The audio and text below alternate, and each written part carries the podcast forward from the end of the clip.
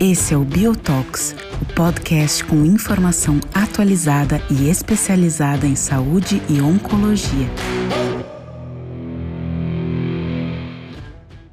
Olá a todos, bem-vindos a mais um Biotox. Estamos aqui de novo para discutir temas relevantes na oncologia. Hoje eu estou aqui uh, com Fernando Sabino, com Andrei Soares, uh, para a gente conversar um pouco uh, especificamente sobre o tratamento do carcinoma urotelial metastático e sobre um press release que foi publicado recentemente, trazendo a informação de que o estudo Checkmate 901 foi um estudo positivo para a sobrevida livre de progressão e para a sobrevida global. Então, vamos começar um pouco. Deixa eu fazer uma rápida, um rápido resumo de que estudo é esse para que a gente possa conversar um pouco em que impacto isso vai ter na prática clínica. Sabino, tu quer eh, trazer um pouco uh, dos detalhes desse estudo para a gente começar a conversar? Seja bem-vindo uh, ao nosso Biotox. Claro, Fábio, primeiro é um prazer estar mais uma vez reunido contigo e agora reforçando o time Andrei essa semana, a gente conversar um pouco sobre né, esse press release, muito interessante, a gente vai debater mais detalhes mas trazer o contexto né, é, do que era o estudo Checkmate 901. Então, lembrando que esse é um estudo de fase 3, é, randomizado, em pacientes com carcinoma urotelial metastático. Então, esse estudo randomizava os pacientes para três braços. Um braço é, para combinação de IP e NIVO, o outro braço para combinação de químio mais NIVO, e o braço é, padrão que era quimioterapia baseada em platina, no caso de encitabina e cisplatina. Já tinha o resultado anterior desse estudo, em que mostrou que a combinação de IP e NIVO né, não foi superior à combinação de quimioterapia padrão, e estava faltando para a gente o resultado dessa outra coorte, comparando químio é, e NIVO versus químio. Qual que é o ponto interessante dessa coorte? Que nessa coorte de, do combo químio mais NIVO, era somente para pacientes elegíveis à cisplatina. Lembrando que a outra coorte era para pacientes é, da elegibilidade à cisplatina. Então, nessa coorte de, de, pacientes elegíveis à cisplatina, que receberam químio associado a nivo versus somente químio, que o press release já é, não trouxe os números para a gente, mas já deu o primeiro sinal que o estudo é positivo em sobrevida global e sobrevida livre de progressão, o que traz para essa população mais uma opção de tratamento. Esses dados vão ser apresentados em detalhes no Congresso Europeu de Oncologia agora em outubro, né, para a gente poder avaliar com mais cuidado qual a magnitude desse ganho, mas a gente já sabe que esses pacientes agora têm uma opção a mais de tratamento. Sabino, eu acho que esse é um estudo bastante relevante e que vai trazer uma série de discussões e questionamentos em relação ao tratamento do carcinoma urotelial metastático.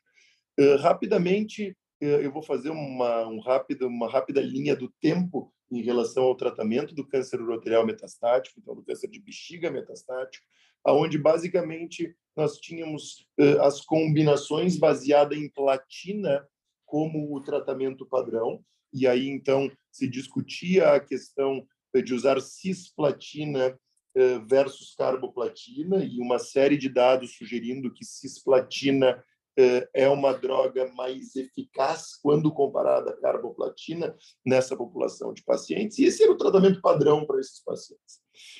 Recentemente, o tratamento dessa população foi modificado com os dados do estudo Javelin 100, Javelin 100, que, na verdade, trouxe o conceito da manutenção com imunoterapia, no caso, avelumab, para aqueles pacientes que tinham doença estável ou alguma resposta com o tratamento quimioterápico, e aqui cabe lembrar, independente de cisplatina ou carboplatina, e esse se tornou o tratamento padrão para a imensa maioria dos pacientes. Eu nem vou entrar, talvez, naquela população específica de pacientes que poderia ser tratado com imunoterapia de forma isolada, expressão de pedelion, acho que não cabe aqui nessa discussão. Inelegível quimioterapia. Exato.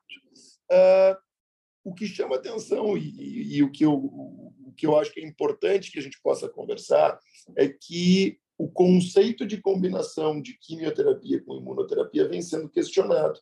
basicamente por dois grandes estudos de fase 3 que combinaram quimioterapia com atezolizumab, o estudo em Vigor 130, e o estudo Keynote, que, uh, uh, que combinou quimioterapia com pembrolizumab. E esses dois estudos foram negativos do ponto de vista do seu desfecho primário de sobrevida livre de progressão e sobrevida global. Então, é, de alguma forma, a gente vinha discutindo que talvez essa combinação de quimio e imuno não tivesse um papel é, da combinação na primeira linha de tratamento desses pacientes. É, então, acho que havia uma, uma crença muito pequena de que talvez essa combinação pudesse vir a ser positiva e pudesse impactar a sobrevida global. Então, eu quero provocar e trazer o Andrei para a nossa conversa. Andrei, nesse contexto e nesse cenário, como é que tu acha que isso vai modificar a nossa prática clínica? Claro que a gente ainda não tem os números e a magnitude desse ganho, mas eu acho que né, é um dado aqui que vai na contramão daquilo que a gente vinha que a gente vinha vendo em estudos semelhantes do ponto de vista de desenho de classe de drogas. Como é que tu vê é, esse press release, André, e como é que tu acha que isso vai modificar a tua prática clínica?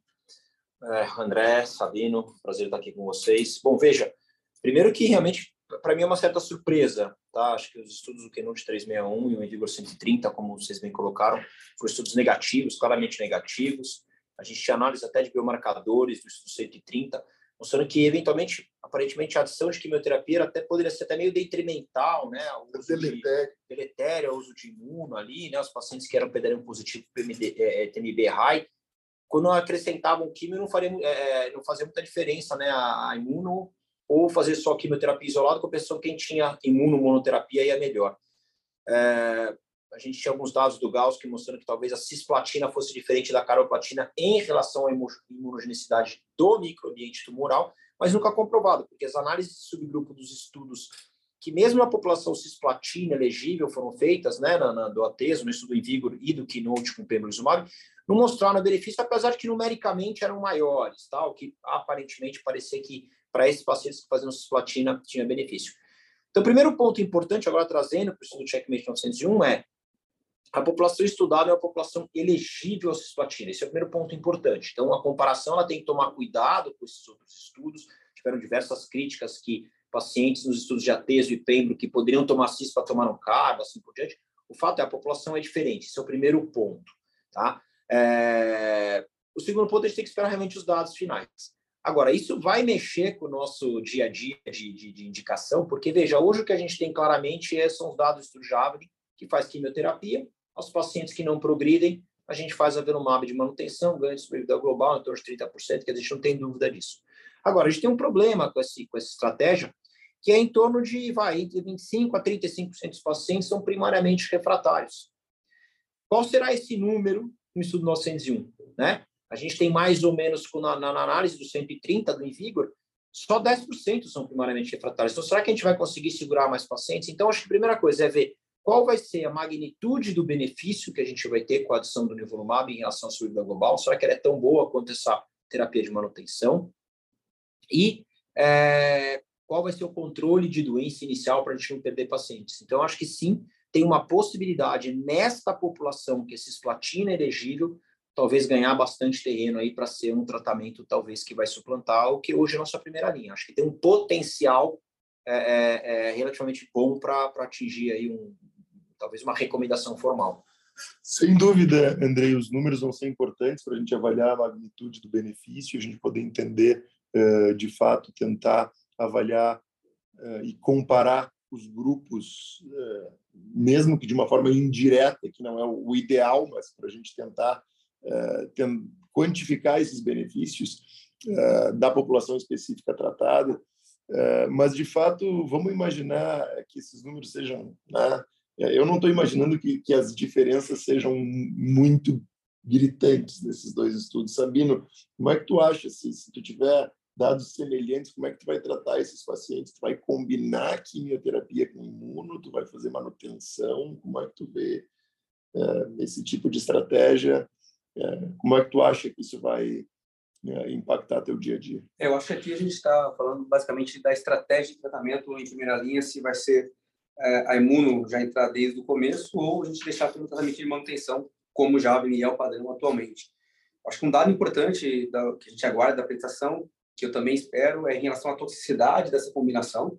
Acho que pode ser uma, uma das ferramentas para a gente utilizar, até a gente ter uma comparação direta, porque a gente não vai ter nessas modalidades, é, entender se eventualmente a adição desde o início da imunoterapia à quimioterapia acrescenta ou aumenta os efeitos adversos para esses pacientes, que teoricamente pode piorar a qualidade de vida, tem que ver taxa de descontinuação de tratamento. Né? Então, acho que seria, essa seria uma das, das minhas preocupações. Uh, e a outra preocupação, que eu também tenho uma curiosidade para ver dos números, é a dose intensidade de cisplatina que esses pacientes receberam é, no 901. Né? E eu queria tentar ver esse número para ver também a dose de intensidade que foram recebidos no estudo Javelin. Talvez também tenha uma diferença da quantidade de doses de cisplatina que pacientes receberam, né? E se isso é, teve alguma influência no desfecho final.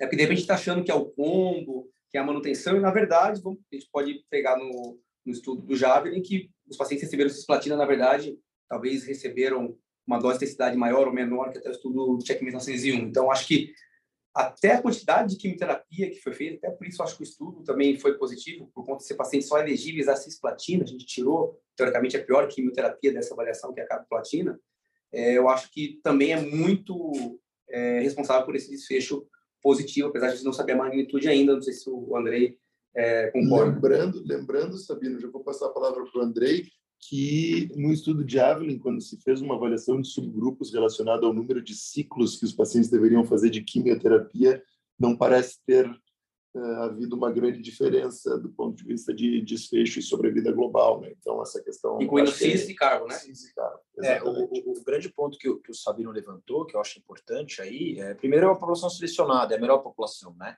Esses estudos, infelizmente, tanto do Javelin quanto os outros estudos de combinação, né, de Ateso e Pembro, é, tiveram, como eu comentei há pouco, uma população que poderia ter recebido cisplatina e não receber. A gente sabe que isso é pior, começa por aí. Segundo, a população, como o Sabino bem colocou, que não pode receber cisplatina, ela não só não recebe uma quimio menor, como também uma população mais frágil. Eu acho que a, a carbo tem dois pontos aqui em, em urotelial, né? É, em geral, já é uma população pior e também uma quimioterapia inferior. Agora, é, é, esse ponto que o Sabino falou não é só necessariamente o fato do nosso densidade, é talvez a comparação entre os dois braços, né? É, o quanto balanceado foi quem recebeu mais cisplatina ou não entre os braços, quer dizer, combinado o nivo mais químio versus braço só químio. Será que é um desbalanço aí no recebimento? E, por último, outro ponto importante para ver em termos de, de, de, quantidade de benefício, principalmente quando a gente fala em sobrevida global, porque PFS a gente já tinha, né? O próprio atezolizumab tinha dado benefício de sobrevida e progressão. Mas a sobrevida global vai ser avaliar quantos pacientes trataram na progressão e com o que esses pacientes foram tratados na progressão. Então, isso é muito importante a gente considerar aqui, a gente tem que ver isso em diversos estudos, a gente fala muito sobre imunoterapia em vários tumores, o que, que foi oferecido no pós-progression. Será que os pacientes realmente do braço que fizeram só quimioterapia foram bem tratados, receberam algum tipo de imunoterapia na progressão, assim por diante? E isso a gente vai ter que ver entre os dois estudos. Porque se houver um, um, pequeno tratamento, você pode ter aí uma contaminação, entre aspas, aí, do benefício sobre a vida global, sendo maior ou menor magnitude, dependendo da quantidade de paciente tratado na progressão. Acho que a gente está num momento bastante interessante em carcinoma urotelial avançado.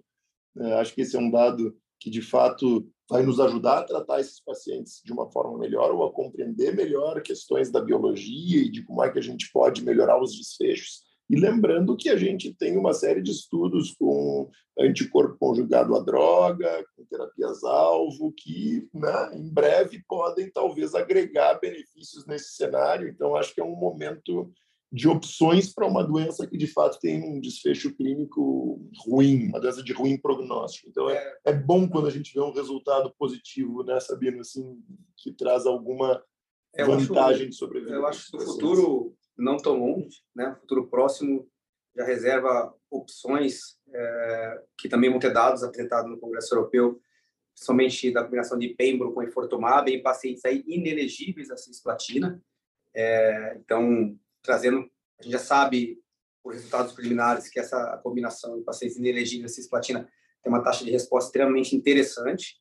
A gente vai ter dados mais maduros agora no Congresso Europeu, Então, também vem aí, também não são só os pacientes elegíveis à platina, né, a cisplatina, mas como também os pacientes inelegíveis à cisplatina, ainda esse ano podem ter novidades interessantes. A gente espera trazer aqui para vocês é, no Biotalks, assim que tivermos os dados, é, essas novidades com mais detalhes. Né? Vocês responder também tem algo a acrescentar. Não, é, é, eu, eu acho que, acrescentando o que você falou, que é bem interessante, né? É, vocês comentaram, o que vinha sendo um mar tranquilo, né? Para Javelin, Bladder, né? Então todo mundo fazia quimioterapia baseada em platina, depois fazia velumab manutenção. Hoje virou realmente uma confusão. A gente vai ter que realmente entender esses dados e ver quem é o paciente que vai tomar o quê, porque para o CIS elegível, claro, a estratégia químio com cisplatina seguida de avelumab, ela está aí na, na, mesa, mas a gente vai ter a, o combo, né? Nivo com químio, baseado né, com cisplatina. E para os pacientes inelegíveis, a gente provavelmente até o final do ano no Brasil, provavelmente, vai ter aprovação baseada no estudo de fase 2, isso é muito importante, a gente tem que tomar cuidado. Os dados de Pembra e Fortumab, mas aí na população inelegível. E que também você tinha lá, você podia fazer químio com carbo, seguido de avelumab, hoje você vai ter uma segunda opção. Então, o que era uma coisa relativamente simples e fácil, navegava sozinho, né? O, o Javelin, né, que era a estratégia de switch maintenance, hoje não. Hoje a gente vai ter para os inelegíveis a combinação com o ADC, né, o Efortumab Edotin, e nos, e nos elegíveis a cisplatina, a combinação com o Nivolab. Quem está ganhando em tudo isso são os pacientes e, na verdade, a gente, né, que tem essas opções de escolha aí para os pacientes. Excelente, pessoal. Muito obrigado. Acho que foi uma bela discussão para que a gente possa guardar os dados e, sem dúvida, vai ter a Bill vai trazer para vocês e discutir mais a fundo esses dados quando eles forem apresentados na ESMO uh, desse ano. Uh, muito obrigado. Não esqueçam de nos seguir nas nossas redes sociais, Instagram. Uh, esse Biotox vai estar disponível em todas as plataformas de áudio. Obrigado, gente. Até mais.